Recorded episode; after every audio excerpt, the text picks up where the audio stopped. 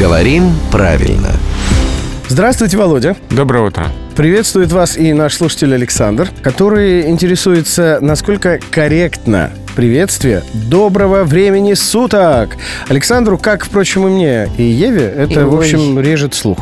Доброе время суток. Это я понимаю, человек очень хотел э, Быть поприветствовать. универсальным. Но я знаю, что люди это очень часто на письме используют. Типа неизвестно же, когда человек откроет письмо, да? Да. Это появилось с развитием электронной почты, когда мы стали писать, не зная, когда прочитает адресат наше письмо.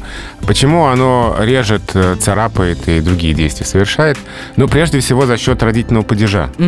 Доброго времени суток чего? Для русского языка не характерно использовать при приветствии родительный падеж. Мы используем этот падеж при прощании. Счастливого пути, спокойной ночи, удачи, Как всего доброго. такое, да, да? да.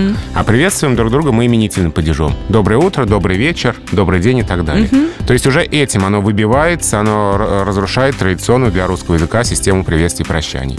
Ну и само по себе это сочетание время суток э, в приветствии м, кажется некрасивым. То есть лучше, конечно, этого избегать. Лучше избегать и написать «Здравствуйте». Ну, тогда так и будем поступать. Так сказал главный редактор «Грамоты.ру» Владимир Пахомов, который приходит к нам каждое буднее утро в 7.50, 8.50 и в 9.50.